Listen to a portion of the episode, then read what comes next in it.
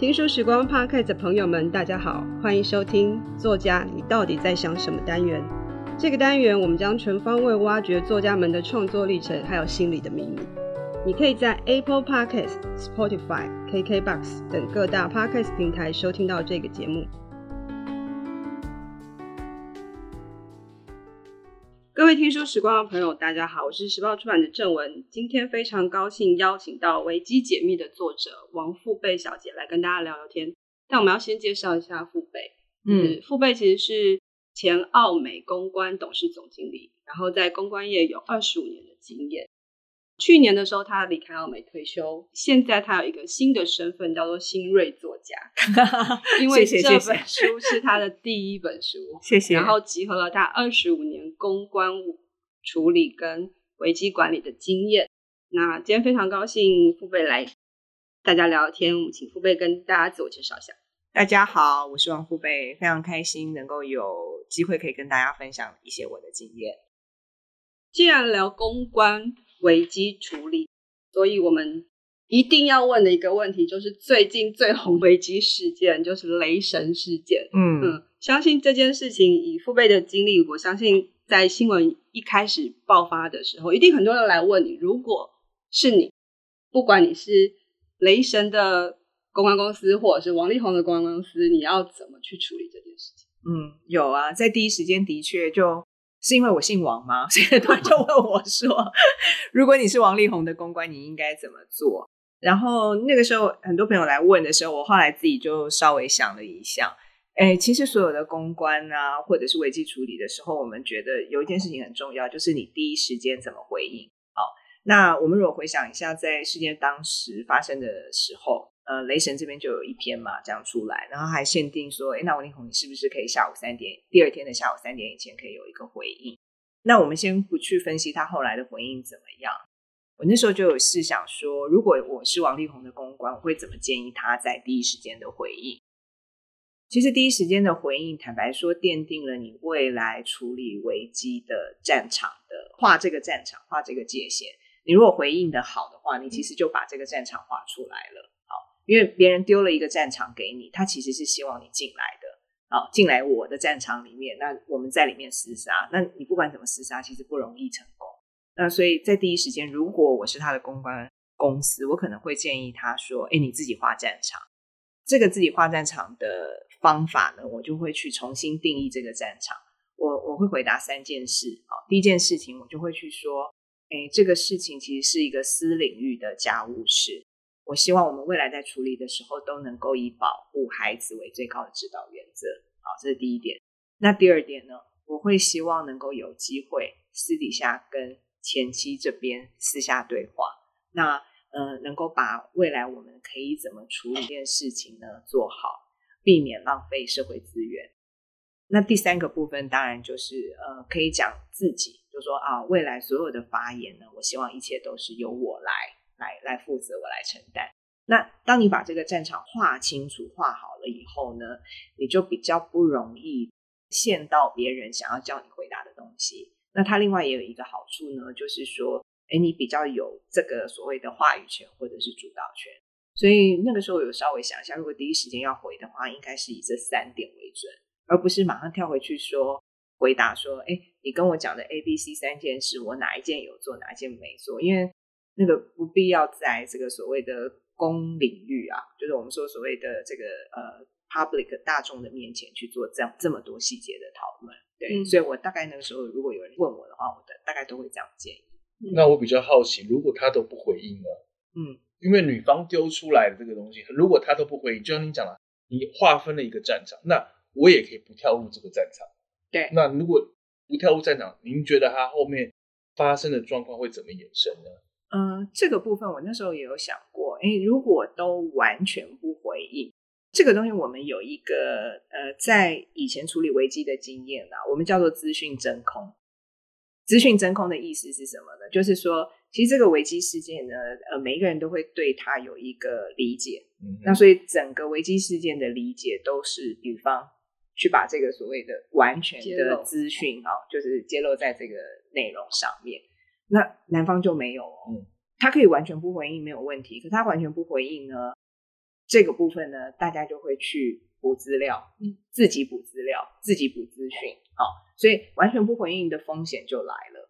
就是说，哎，他就会陷入一个资讯真空的状况。那这个资讯真空其实对男方是有一点点不利的，外界很有可能会回说啊，不回应是不是心虚啊，或者就会找出其他更多的啊，对对对，这个女的讲的就是对的，因为人会有一个心理上的作用，就是倾向觉得说，就先入为主的观念啦。我第一眼看到的这个资讯，它是一个正确的资讯，所以我就会顺着这个逻辑，对，所以他不回应也可以，但是他会陷入到资讯真空的状况，那是资讯真空的状况就会有。更多更多对他不利的资讯，我觉得还是会持续出来。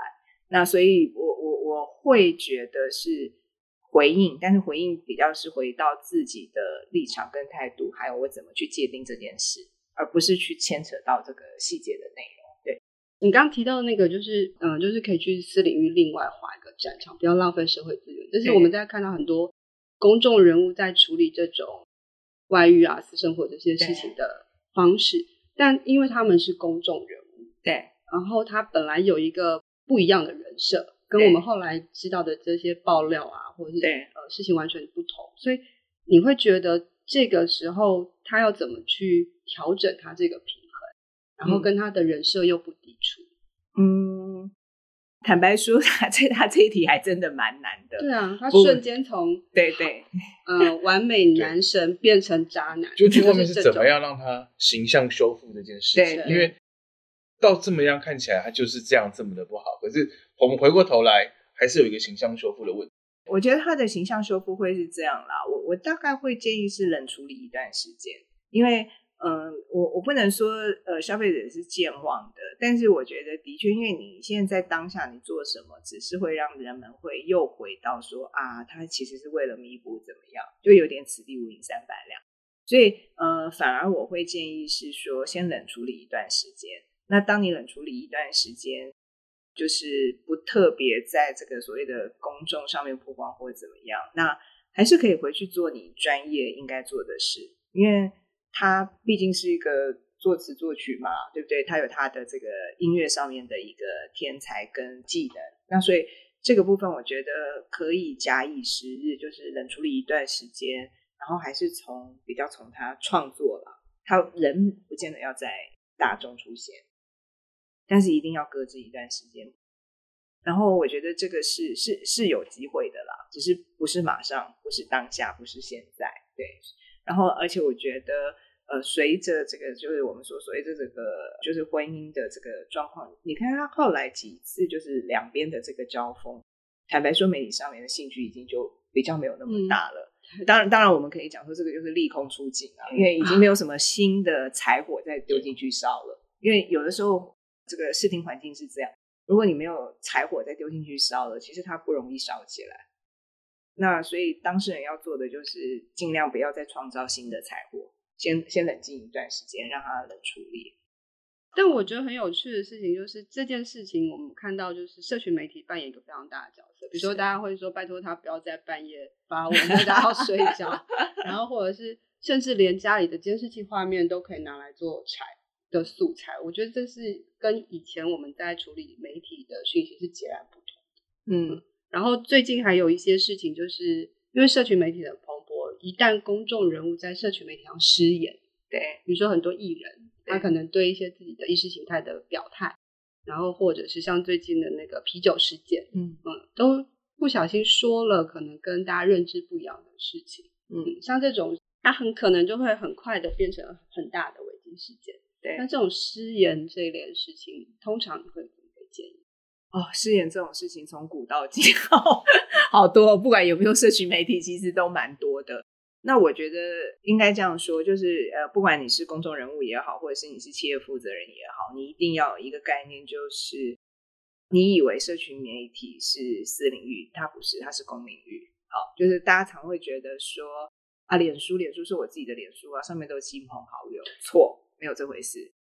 它基本上就是一个公领域，不管它有没有开地球都是。对对对，我觉得它就是一个公领域，所以当它是一个公领域的时候，你就要想。我在脸书上面想的所有事情，它有可能是呃随时随地就变成媒体，或者更多的社群媒体，或者更多的这个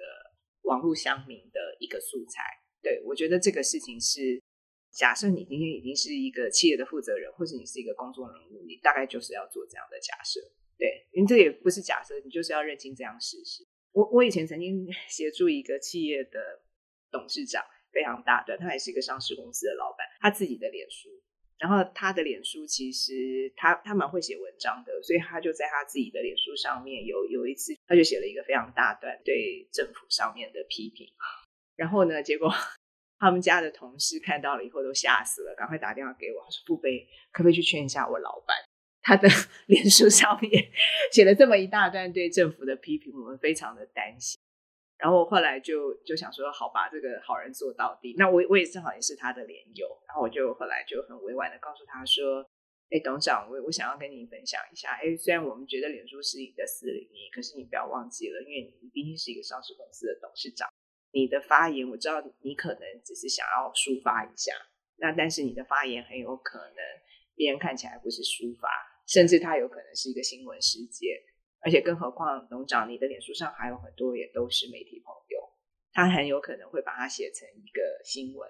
那这样子也不是你想要看到的事，除非当然你是故意的，你希望政府看到啊。他说：“哎，我不是。”我说：“哎，那你要不要赶快把你里面写的内容稍微改一下？”然后那董事长我觉得人也蛮好的，他就因为人有的时候是这样，就是一个人在家，就有时候情绪来了就写出去。然后我就说：“那你要不要改一下？”我觉得是可以改的，趁没有很广泛的这个，所以后来他就他就说好，那我先改一下，赶快你帮我看一下。然后所以那个那个 weekend 他就说哦，我改一改，然后他就给我看，我就说嗯，这样这样这样可以。这样，所以我觉得你就是你就是要把它认定它就是一个公益，所以你所有的发言你就自己要比较谨慎啊，对，因为人真的很容易就是自己在家的时候一个寂寞就对，就就把它写成自己爱写什么就写什么。要对谨言慎行，对对对，要比较小心，对对对。但是我比较想了解说，现在人碰到危机处理的方面，嗯、最容易犯的哪一些错误？嗯、我觉得这大家都必须要知道的，以及后面会问你说，碰到危机应该优先怎么处理这些事情，一定有一个先后顺序，这是一个固定的 solution，、嗯、也许会抽换，可是大家碰到危机的时候，也比如说像你刚刚讲，所有人犯了毛病，我骂你，我就要回嘴，因为我觉得你骂错了。对可是不见得就是回的是对的，所以我想了解一下，就是说，如果是你要怎么教我们的听众，如何在碰到危机的时候，你会最常犯的错，跟你要如何避免犯的时候，怎么去处理这些危机？我我们其实书里面有写啦，因为我觉得一般人会遇到的危机都不是太大的，或者是说，我们说特别是社群媒体上面来的，我们叫做有点类似，我们叫做变种危机。那书里面我们有写，我们就是两个 R 的原则。第一个 R 是雷达，radar，什么意思呢？雷达的意思是什么？先侦测，好，所以大概理解说，哎，好，我这个发言或者是我这个在社群上写的这个东西创造的反应是怎么样？哎，如果真的哎，很多人一开始有不好的批评或者怎么样，正面、负面，那甚或是也许对我这个个人有一些什么样不好的想法，或者是哎。已经造成大家的误解了。好，我可能只是一个情绪上的发言，可是人家就开始一直不断的抨击我。那，哎，你可能就要开始去假设说，哎，那我必须要有一个回应。所以我觉得第一个就是雷达，雷达先去侦测，侦测去了解状况，因为他会在一个关键时间非常大量的留言。好，比如说他在，哎，你留言完了以后，大概一个下午有非常非常多的留言，那也还好哦。可是，哎，后来就冷下来了，那你就也不用回应。所以就是我们说雷达的意思就这样，你先侦测，哎，你你这一篇，哎，到底大家反应怎么样？哎哎，后来一这一个小时之内回的越来越少，越来越少，没有再去引发进到其他的社群媒体或者怎么样，那你大可以去想说啊，这个事情已经过了，你也不用回应啊。那如果说哎越滚越大，哎没有少，还继续，那就要开始去想说我要怎么 respond 啊，就是我们讲说回应，对，所以。两个啊，一个是雷达，一个是 response。那回到 response，我觉得我们就是三个 C 的原则啦。哈，第一个 C 就是回应任何事情，有一个中心思想，你的中心思想是什么？然后第二个是，第一个就是 call，啊，第二个就是 content，就是内容，你想要回应的内容是什么？啊，第三个你想要回应的管道是什么？那所以在回应上面呢，我我自己觉得是说，还是回到态度。如果我今天真的是发言失当，就是态度上，就说啊，我可能在发言上面真的是不小心，那我为我自己不当发言致歉。我以后在做这个所谓的发言或者回应上面，我应该更谨慎的考虑对方的感受，或者是另外一方他怎么去思考这件事情的角度。因为我发现大部分会引起大家很多争议的，真的很多的时候就是立场的不一致，或者是没有站在同理心的角度思考。所以回应上就是从同理心的角度思考，别人为什么这样骂？骂你一定是他有他的立场，那他的立场跟你的立场 gap 在哪里？这个 gap 之下，怎么样一个用一个同理的态度去做回应？那我觉得道歉是上策。道歉完了以后，大家又是一条好汉，就重新来过，真的就是一个，就是又是一条好汉呐、因为因为网络上或者社群上面的东西来来去去，就是很容易被淹没掉了。所以真的不要这么执着，就是一直在那边纠结，纠来纠去，不用就是道歉，道歉道歉完了就是一条好汉。对，所以我觉得大概就是两个啊，第一个先用雷达的观点思维看一下，哎，判断一下到底需不需要跳进去回啊。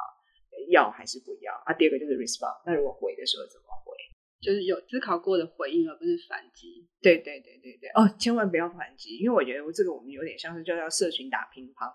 你乒乓一球，我也来乒乓一球。哦，好容易哦，这样拼来拼去，拼来拼去。而且很多人会一起打。但乒乓本来是两个人事，后来就变成两万或两百万。对对，我我觉得社群最喜欢的就是你不要，千万不要给人家新的财货，所以不见得每次都要回应。那如果你真的要回应的时候，就是要回的比较好，对，就是要比较合适。嗯，所以没错，这两个啊，大家要记住。嗯嗯，我们可能觉得自己只是个素人，可是，在自媒体的时代，对你很容易就不小心爆红。对对对对对对，对。嗯，可是父辈在这本书里面，其实我觉得很有价值的一个部分是危机，遇到危机之后那个修复。对，嗯，书里面其实提出了非常多的例。嗯，那。如果从企业端来看，比如说，我想大家应该都很熟悉的，比如说像之前的食安危，这已经大概有十十十年以上的事情。可是到现在，其实大家大家都还是会对这些食品安全啦，或是对一些特定的品牌会有一些既定的影响感。对对，那像这样的事情，这种其实是整个是社会大众一起经历过的一个危机事件。嗯。通常像这种修复啊，或者是后续的。嗯，管理不管是公部门的，因为其实当初在发生事情的时候，呃，政府也受到一些影响，政府的 reputation，他们的控管这些事情，对，对，然后企业端的，然后民众对这些事情没有信心。那，嗯，你会建议说，如果可是如果像这种大型的危机，我觉得是都还是很有机会发生的，可能不一定是食安，嗯，也可能是别的，嗯。其实大型的危机啊，呃，就是像刚刚那个正文讲的，我觉得其实这个东西已经有点变成一个大家共同的历史事件，所以这个危机要在，就是这个所谓的形象修复，它的确困难度会蛮高的，它可能真的不见得像一般的危机，你靠时间的冷却或许还有一点机会，对，但是的确在大型的危机上。真的已经变成一个共同的历史事件，所以它的挑战会在这边。那你说，如果对于一般企业，如果未来呸呸呸，就是刚刚讲的，万一再发生的话，当然我们不希望发生啦。所以我的章节里面，我们在讲危机处理，其实我通常秉持的一个观念就是，最好的危机处理就是它根本不要发生。所以，呃，为什么我们会用大概两个章节特别去谈说怎么去做危机预防？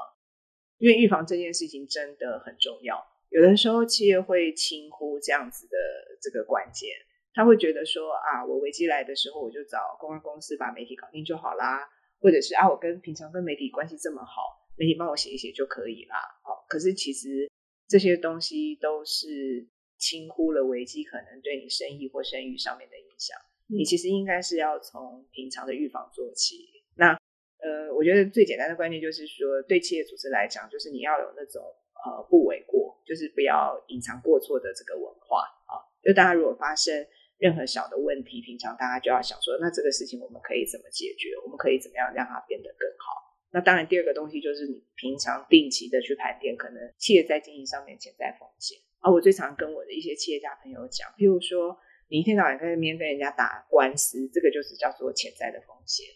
这种官司你平常都必须要被列管，好，那所以我觉得像这样子都应该要变成企业营运的 DNA 的一部分，而不是要特别做，它都应该变成 DNA 的一部分，平常就要做这样的预防。那当然，更好的时候就是有些企业它甚至都会做模拟练习，呃，像我们以前处理非常多那种就是化工公司。其实化学产业化工公司哦，很害怕发生危机，嗯，所以他们每一年都会定期的就去做危机管理的教育训练，然后针对非常多的模拟状况，不管是做情境演练啊、个案研讨啊，甚至是解决方案的这个讨论啊等等。为什么呢？因为他们觉得说，等到发生我们才去想这件事情怎么做，已经来不及了。我宁可平常就是。一年一次把这个，所以甚至他们有的时候还会把环安卫的人全部都找来，然后我们就跟他们一起，然后上课，然后因为大家想一想，才会有一个我们说所谓情境啊，临场感，啊，那有一个临场感，它才会有一个记忆度，它才可以变成你那个肌肉的一部分，嗯，他不会等到说哎才发生的时候才在里面练，已经来不及了，嗯，对，所以我觉得这个平常的练习跟模拟练习也是很重要，对对对，嗯，所以对于企业来说，其实。危机管理基本上真的是预防，对对。然后你刚刚一直提到，就是通常会找到公关公司或者来求助于你的那个去搞定媒体，那都已经是冰山上凸出来那个角，对对，已已经来不及了。一直想要赶快把它弄到融化或者把它消失，对对对对对对对。但但其实它已经下面的问题更多，是是是，还有很多的精华，应该大家真的可以看看《危机解密》这本书。虽然它叫从预防到修复的实战管理，但是你可以自己去。推敲一下，看看他讲的那些例子是不是对应到某些企业可能曾经发生过的事情。我都不会承认。OK，那最后就是富贝要不要来跟大家讲一下，就是你希望这本书能够帮助到大家什么？哦，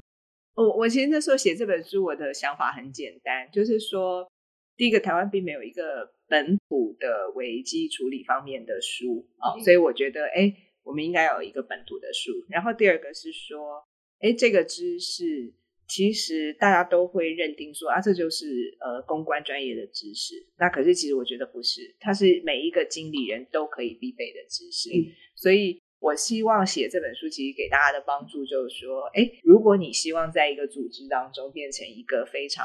好的经理人，那我会建议你平常就可以先透过阅读这本书，培养你有一个比较。高阶经理人的视角，因为其实你以为老板在处理什么，老板也都在处理这些事情。对，所以你从一个高阶经理人的视角去看企业的运作，然后让企业怎么样可以比较永续的发展下去。那其实这也是危机处理的一个阵地嘛，就是我们当我们平常在预防能够做好的时候，那我们的企业才能够永续长长久久的走下去。对，所以我这本书最希望的就是帮助，不只是公关。负责人或是公关的人，甚至我觉得是一般的企业经理人都可以培养，就是危机管理的经验。对，就像这本书上面有写到，九十九趴的经理人都搞错重点，就是都以为只要有问题发生的时候再来解决，其实已经都为时已晚。对对对。那今天非常谢谢付费，谢谢谢谢大家，谢谢。